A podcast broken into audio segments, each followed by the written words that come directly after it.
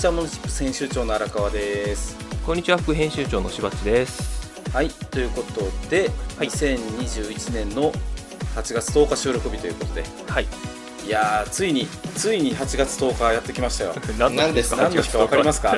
何の日か分かりますか？これ。知りませんよ。いやいやこれあれですよ。今日から高校野球が開幕ですよ。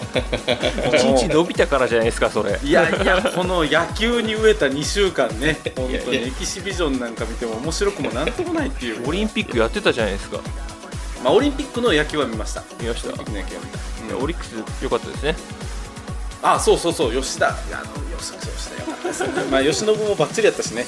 です阪ね神ファンにマウンティング取れまくるという。まあでも岩崎も良かったしね。そうですね。かったですよね頑張った頑張った、まあまあまあ金メダルですからね。すごかった。そうですよ。一人500万。えあ一人500万もらえるんですか、金メダル500万なんですよ一誰から？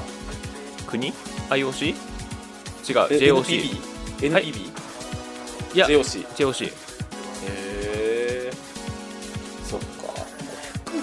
そんなに多くない。ねあの人たちから見たら、負荷から考えたらねどうやねんっていう話ですよね。はい。まあそんなこんなんですけれども、えーとはいはい。しばっちは週末は家で何これ？バレオ。パレオ。っていうパレオ。パレオってあの水着の上につけるやつでしょ？いや全然違う。あれじゃないの？あれじゃないんだ。あれじゃないんだ。いやあの原始時代をテーマにしたボードゲームですよ、へえドイツボードゲーム大賞2021のエキスパート部門を受賞しておりますこれは。すごいゲームこれは何人プレイでやるやつ？これはね2から4ですね。2から4 2から4 2から4で、えーとはい。1時間、1時間もうちょっとかな？1ゲームかかりますね。それを5回ぐらい。嫁子供と。5回ぐらいやりまし本当そう付き合ってくれる家族っていうのはいいですよね。たいやでもやったらハマりますよ。これはすごい。あそう。はい、へえいいな。あ 相変わらずインドアな芝原家いやだって外出られないですからねまあまあ確か暑いしね。そう昨日は台風だったしとこないし。そうそうそうそう。台風でしたしね。大変でしたね。でそんな行くとこないとか暑いとか言ってる割にはどっか行ってきたんですか、あそうそう。京都に 京都に行ってきました。京都？家族でね。はい。どこに？あまあまああののちょっと私があの仕事関係で京都行く必要があったんで行きたいなと思っててで家族もあの、まあ、うち嫁さんほら大学京都なんで京都好きなんですよ。京都行くって言ったらテンションが上がるんで、あのとりあえず朝から行ってで家族は京都水族館に放り込んで私だけ、えー、とちょっとお仕事というか、はい。あの視察に行ってであとまた合流してみたいな感じで。ではい。翌日は伏見の方に行って、えー、と甘いもの食べて帰ってきて昼から仕事っていうそんなそんな2日間です。伏見稲荷とか行かなかったんですか？伏見稲荷ね行こうと思ってあのそう難しくてこの時期やっぱり自社仏閣って超暑いでしょ。あそうなのかな？暑いのか暑いんですよ。暑い暑い冷房もないし、はい外めっちゃ歩くし。だ清水とか伏見稲荷とかそう。そうでしょ、思い出した。スーツで歩いてる人がいて、うん。あの人大変やなと思って見てました。そうそうそう。で子供もまだちっちゃいし絶対面白くないやろうと思って、結局その水族館とかねそういう方にどうしても行っちゃあそうなんだ。うそうそう、うん。っていう感じでしたね。アクティブですねまあまあね行く行く必要があったんでね、はい。ということでその、はい。京都に行ってきたっていうのが理由がありましてですね。はい。あの京都で手書き市っていうイベントをやってたんですよ。おそれか。はいはいはい。そうそうそうそう。でうちのあの知り合いとかお客さんとかもうたくさん出てるので、はい。まあ、顔を覗きに行きたいなというふうに思っていて手書き市ってどういう位置なんですか？手書き？なんかその手書きに関わる例えばあの万年筆ブームなんで今世の中は、はいはい万年筆とかインクとかを売ってたりでそれに関連して紙とか。はい。なんかねノートとかあの手帳とか売ったりとかするような、まあ、物販のイベントですね。はい。下敷きとかも売ってたんですか、そうなんですよ。そこでね下敷きを売ってた人がいて ちょっと面白いなと思って声をかけて今日 monotips station に出てもらうというどんな流れだっていう話なんですけれどもあの今回ちょっとゲスト会ということであのゲストをお呼びしておりますので、えーっとまあ、ご紹介今しましょうか、えーっとちょうど株式会社の木庭さん来ていただいてます、よろしくお願いしよます。ろしくお願いしまます。す。木庭です。木庭です。はい。あのモノチップステーションリスナーにはちょっと馴染みがある方もない方もおられるかもしれないんですけれども、はい。えーっと簡単なあの先週あったことを言ってください。そうですね。先先週は突然。結構先週だと広めですね。はい。いやあのーまあクラウドファンディングであの下敷きを出しまして、はい。出した後のドタバタの1週間だったんですけど、あのーさいそのドタバタの最後が京都の、あのー京都手書き道具市っていうイベントがあって、はい。まあ、そこであの実際にあのクラファン出したクラウドファンディング出した下敷きをあの来た方に、まあ、触ってもらったっていうそういう回ですね。はいはいはいそんな感じです、ははい、なので今日は木庭さんをお呼びしてそのクラウドファンディングについい、て、はいはい。あの最新クラウドファンディング事情というのを伺っていきたいと思いますので、はい。えーっと本編の方はよろしくお願いします、はい、よろしくお願いします。えーしばっち番組説明よろしくお願いします。はい。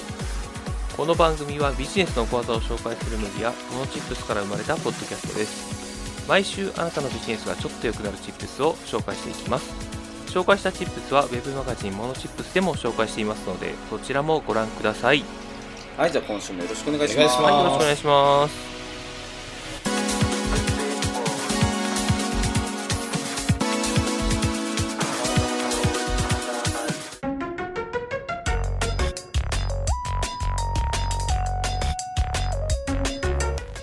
はいということで今週のチップステーマ実行者に聞く最新クラウドファンディング事情のチップスということで、はい。はい。い。や、これ楽しみにしてたんですよ、僕は。しばっち熱望ですもんね。そうなんです。よ。あの木庭さん呼びましょうよえ？呼びましょうよってこうあ言ってくれてたのでクラウドファンディングってよく聞くじゃないですか。クラファンやって成功したとか失敗したとか、うん。ただクラウドファンディングってあの我々から見たらなんかあのーインターネット上で大々的にうん。投資を募るみたいなイメージがあってうん。じゃあそれってどうなんだろう？どんな感じで、えーやったらうまくいくんだろう？失敗する人はどこを失敗してるんだろうとか、うんうん。あのクラファンという大きな仕組みは分かるんですけどそこの細かい部分が全然分かってないような状態だったのでこう成功した人を連れてきてお話聞いてみたら面白いなと思ったのが今回のきっかけです。はいはい。なるほどね、リスナーさんはどっちかというとね今ご自身でお仕事をされてたりとかっていう方がすごく多いので、うんまあ、そういう方はやっぱクラファンやってみたいとか実際周りでやったっていう方も多分多いとは思うんですよね、うんただ今回ちょっと木庭さんのね取り組みっていうのはすごく面白いので、ぜひ聞いてもらえたらと思うんですけれども、ねえー、とまず簡単に木庭さんって何者っていうバックボーンの話をしていただきたいんですけれども、はいはい。えー、と本の編集をしてるんですよね。あそうですね、あのー仕事としては。普段はあのまあえー本の編集を足してまして、まあ、特に文房具の本ですねを年間大体12、3冊作っていて、毎月作って毎月。12冊。うん。さらっと言いましたけどすごい話。なんならちょっとプラスぐらい作ってるんですけど、あのーまあそうですね、基本それがもともとというか本業で今やっているお仕事ということですね。はいはい、はい、で、まあ、今回はあのーそれをやっていく中でちょっと自分も文房具作ってみたいなっていうところがありでそれをまあいろんな方に相談もちろんね荒川さんにもね相談がっつりして協力もしてもらいましたけど、あのー助けてもらいながらなんとかクラウドファンディング、まあ、成功できたっていうそういう状況ですね。はいはいはいはいあのどんな文房具を作ったんですか？今回はですねあの下敷きですね。下敷きはい、あのいろ誰に言ってもそこそこからみたいな無理じゃない？みたいな あのがっつりいただいたんですけど、まああの僕がまあなんていうんですかね。あのゴリラ筆圧っていうでらしいんですけどゴリラ筆圧あの動物のゴリラですよね。ゴリラですね。あの、はいはいはい。まあ、言ったら筆圧がかなり強いと。で、はい。どのくらい強いかっていうと、まあ、普通の人の5倍ぐらい強いと。という状況らしいんですよね。はい。で、あのーまあ、僕が手書き、まあ、書くこと自体すごい好きなんですけど、何かが書くときには絶対に下敷きがいると。じゃないと、はい。ノートの後ろがボロボロになったり、うんうん。まあ、あのー筆記具が折れるとか、まあ、余裕でよくあることなんで、あのーまあ、そういうのが改善されると。いうのもあって、えー使ってたんですけど、あんまりその世の中に、こう、自分が使ってしっくりくるものがなかったんで、まあ、自分でちょっと工夫して作ってみたら、まあ、あのー個人的にはめちゃめちゃ使い勝手良かったので、おおそれが発展して発展して商品になったっていう感じですね。はいはいはいはいはい。そうなんだ。えっと実はね僕はいはい。もそのクラウドファンディングではいはい。一つ下敷きをはい。もらうことになってるので、そうですね、ありがとうございます。はい。どんな書きやすいものが来るのかすごい楽しみ、はいはいはい。えでもいいですよね今のこの自分が欲しいものがなかったから作ったっていうーね、うん。ストーリー、もうなんか、綺麗あれですすよね、ある意味ではものづくりの王道パターンというか、うんうん。あのまあ、同じように思ってくれる人と一緒にやるみたいな感じの作り方ですよね、きっと。でその同じように思ってた人がね。うん？あごめんなさいあごめんなさい。どうぞ同じように思ってた人が多かったってことですもんね。うんたくさんの人に賛同されてるってことは。そうですね、だから困ってる人はまだかなりいるなっていう感触は、この間の手書き道具市でもあの、うん。感じましたね。うん。うん。うん。下敷きってだってね言ったかってその100円やそこらで買えるプラスチックのものっていうイメージしかうん我々ほぼ持ってない中で、はいはい。今回のクラファンのリターンっていくらでしたっけ？そうですね、4800円ぐらいです。ね。4800円の下敷きですよ、そうそうそう。40倍。そうそうそう。まあ、あのーっていう値付けもねすごい面白い商品ですよね。そうですね。うん、まあでも必要な人には本当に何て言うんですかね。必須のもの、うんなんかまああ僕が、まあ、個人的には歩歩く時に靴絶対履くじゃないですか、うんうん。うんそれと同じようなことだなとは思ってるんですよ。うん、本当ね。その値段設定はい。がすごく、あの秀逸だなと思ってて、はいはい。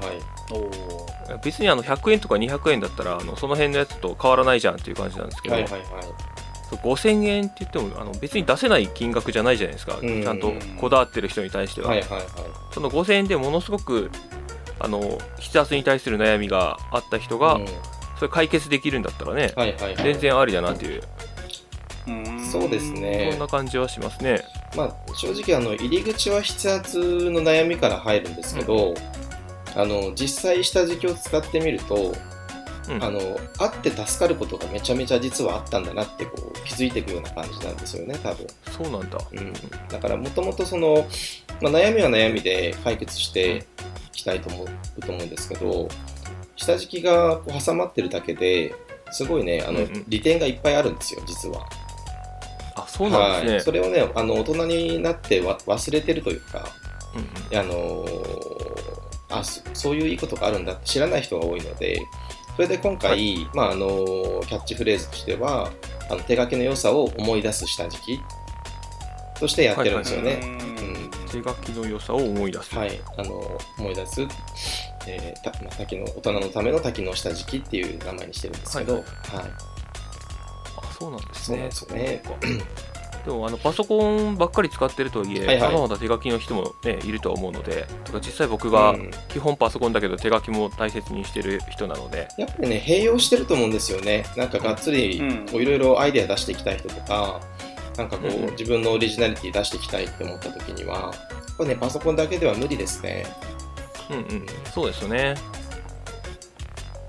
なるほどはいはい。で普通にまあ商品を作って売ればいいのに、はいはいなぜあえてクラファンをやろうと思ったのかっていうところですね。なるほど。えっと、うんクラウドファンディングをやろうと思ったのは、やっぱりこうこのアイテムが あの、えーまあ、5000円ぐらいする下敷きってことがあって、でただその、しかもこう下敷きを本来大人って今、必要と思ってない人の方が多い。うん、うんつまり、がっつり説明しないと伝わらないですよね。うんうん。ああ説明ね。どんなものなのか、なんでなのか、どういうつもりなのかっていうのをうん。説明しないとわからないというか、まあ、当然僕も逆の立場だったら絶対わかんないと思うので、うん。うん、それがやっぱり EC、まあ、オンラインで始めるべきものだなとも思うし、まあ、クラウドファンディングっていうですね、あのまあ、今はちょっと昔のクラウドファンディングとはかなり状況が変わってきていて、単純に夢を語って資金を集めるっていう場からどちらかというと、あのーまあ、先行発売の EC サイトというとらわれ方の方が強いものが多いので、はいはいはいあのー今回はそっちを選択したというところですね。そうですよね。なんかあのクラウドファンディング最初の頃は、はい。何々したいけどお金が足りません助けてくださいみたいな感じだったのが、うんうんうんうん最近って本当先行販売の EC サイトっていうさっきの金谷さんの表現がすごいぴったりやなというのはね、今思ったんですけどあそういうものが多いよなっていう感じがしてますね。そうですねだからこう支援サイトとして、まあ、単純に考えると違和感があるかもしれないんですけど、うんまあ、あの特に今回あの僕がやらせてもらったあの幕開けさんっていうところのクラウドファンディングが出始めたのがすごく契機だなと思っていて何かというと、あのもう応援購入って言葉を作ったことに尽きるかなと思っていて、はい、買って応援するっていうあのシンプルな言葉なんですけどこれがその単純な、えー資金集めっていうのから、あのまあ、EC 色の強いクラウドファンディングっていうものが世の中に広まったきっかけじゃないかなと思うんですけど、応援購入、応援購入ですね。だから、幕開けさん自体は自分たちはもうクラウドファンディングとは言ってないですよね。はい、応援購入サイトっていう感じで説明もしてるので、まあ、むしろ、うん。あのーまあ、クラウドファンディングから抜け出た存在になってるし、なろうとしてるのかなっていう感じはありますね。うん。うん。ね確かにそうだな応援購入って言われた方がなんか買いやすいというか、はい。なんかいやらしくないですよね。そう。で、結局、ああいうこうクラウドファンディングに出すプロジェクトって、あのーまあ、すべてがそうとは言わないんですけれど、ほぼやるって決め決めてることの方が多いんですよ、最初から。うんうんうんでもそれのために動いてるものの方が多くて資金が集まったらじゃあやります集まらなかったらやりませんっていう方が多分すごい少ないんですよね。うんうんうん。だからもともと用語で言うはい。とあれですよね、オールインとオールオアナッシングってそういそう。ところの違いですよね。そうですね。でもやるって決めてることであれば、まあ、もちろんなんでしょう。あのー先行でねいろいろ情報あのマーケティング的な材料があの確認できるってこともありますしあのもう割り切ってしまってそこでスタートした方がお互いにメリットがあるし変になんかこう、えー間に布が挟まったみたいな感じであのやり取りをする必要がないので、うん。まあ、ある意味使う側にも、あのープロジェクトを出す側にも両方にメリットがある関係性じゃないかなとは思いますね。うん。うん。はい。なんかちょっとずつクラファンに対するイメージが変わってきますね。はいはい、そうですね。だもうだいぶ違うと思いますね。うんまあまあ、います、まだいらっしゃいますけどね。あの、こういうことやりたいからっていうパターンも全然あって、それで大成功してる例もありますので。そうそうそしてその今回キニワさんのクラウドファンディングのサイトを見てて気になったのが、はいはい。目標金額がはいはいあ。のかなり低く設定されてたじゃないですかそうですね。10万円かな、はい。20人購入したら達成しそうな感じの、で実際はもうあの何百万何百万言い過ぎたな、はい。100万円を超えはいるはい。金額が集まってると思うんですけど、はいはい。でその10倍以上集まってると目標金額のそうですねそ。れを見るとその目標金額もうちょっと上げててもよかったんじゃないっていうような感じがこうんちらからしたら思ったりするんですけどなんかあのそこを低めに設定した理由とかってあったりするんですか？あの、2つあって、うん。えっと、1個は、あの、もう、リアルであのビビってたっていう。あビビってたんだ金谷さんも。いやいややっぱりね、あのー基本的には、えーまあ、値付けの段階から、うん。まあ、高いって自分でも分かってますし、うんうん。あのー一生懸命全てねできることはやりましたけれどうん。いや一般の人の反応どやねんはちょっと分からなくて。はいはいはいはいはい。まああのー一般の人に聞いたらあちょっとあまりにも高すぎるっていう反応しかやっぱりなかったので。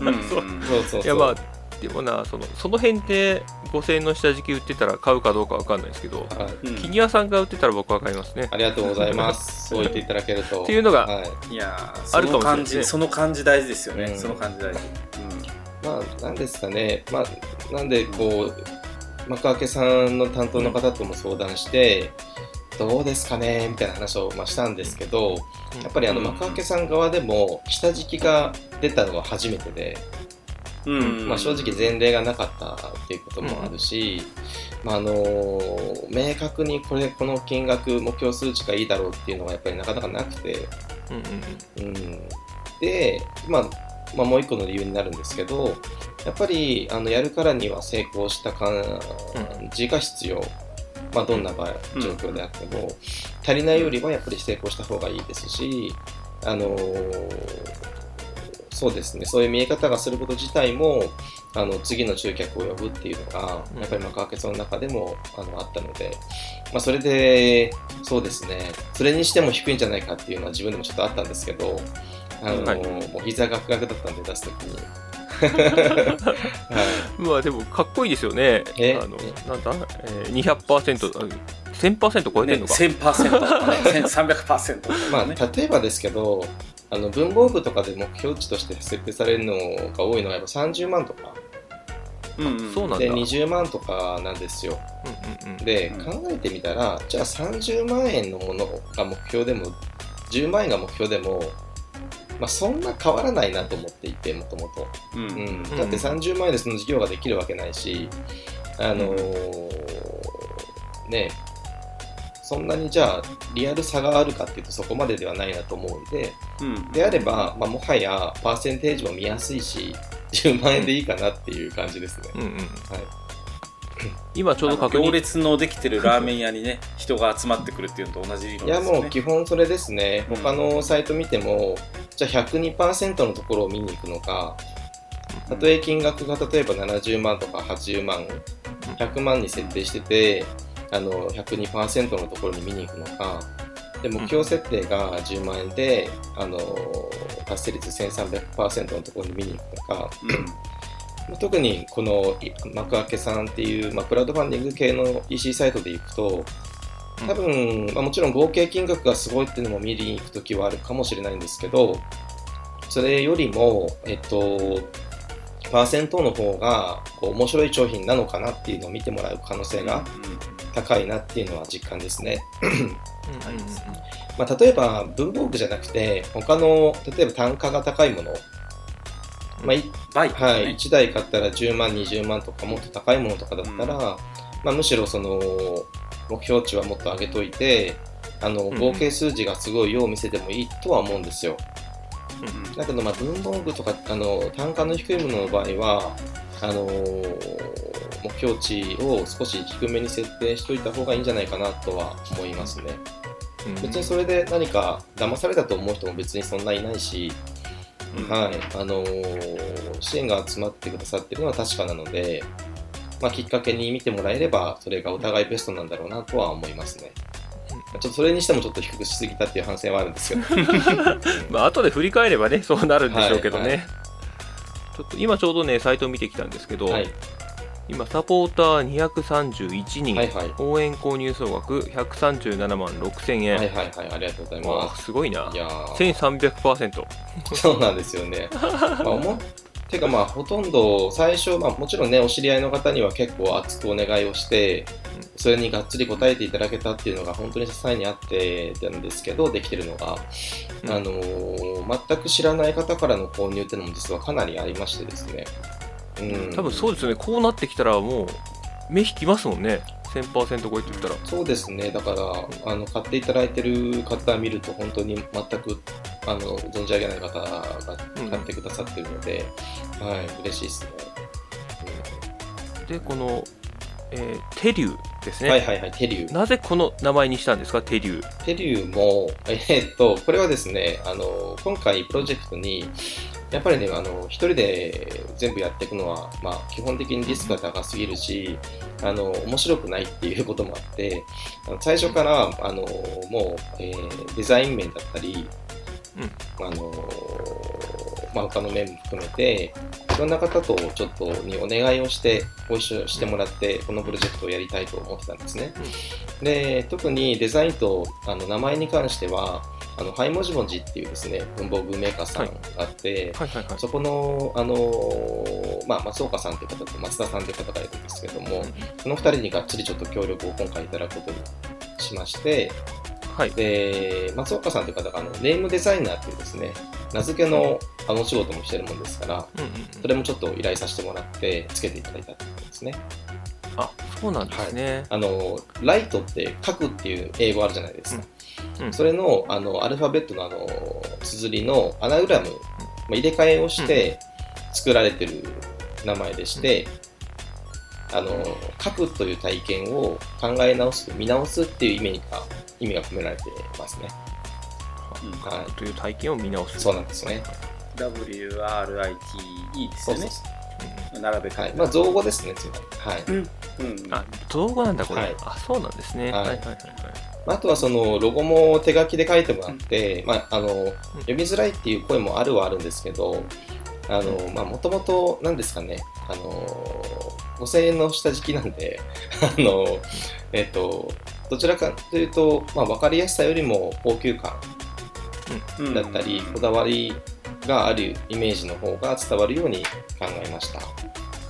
そうですよね。高級感大事ですよね、確かに。はい、うんそうそう。で、あのーそうそう。このクラウドファンディングを始めて、活動報告の数がすごく多いじゃないですか。はいはいはい、うんうんうんあれ、1日1つぐらい書いてたりするんですか、活動報告。そうですね、あのーちょっと僕のあの心の先先生というか師匠に荒川翔太先生とかいるんですけど、どこで聞いた名前ですが。そうなんですよ。心の師匠なんだ。心の師匠がいまして、この師匠にちょっといろいろあのー助言を賜りましてですね、活動報告はいはい。あげたらいいこといっぱいあるよって言われていて、あのナイステープスと思ってですね、あのあのそれをまああの素直に聞いてるといねうだけですね。はいはいはいはい。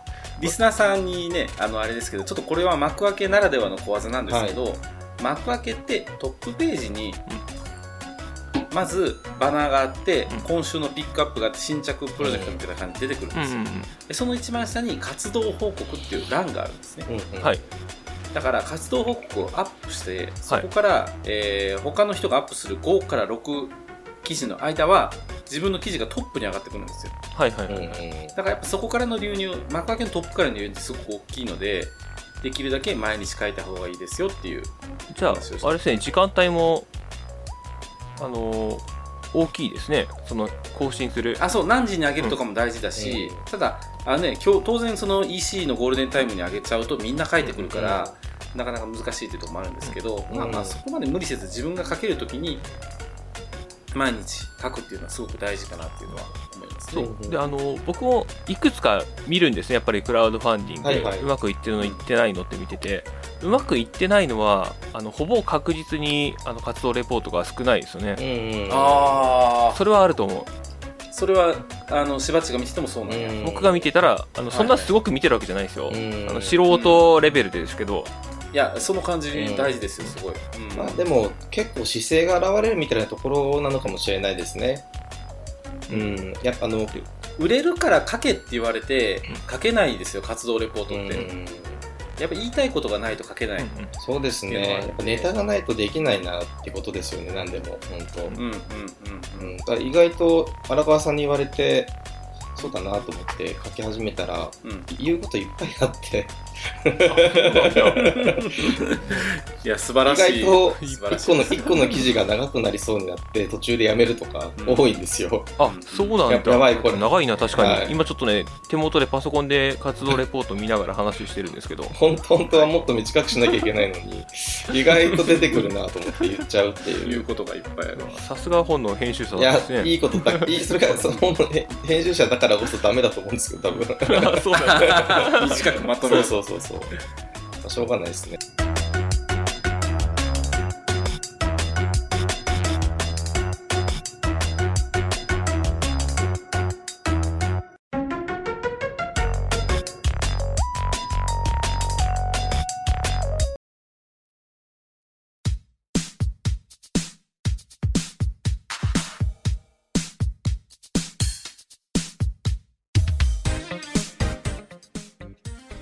はいということで今週のモノチップステーションいかがでしたでしょういかかがでしたでしょうか？いやー木庭さんの話面白いですね。いや、熱いですね。熱い。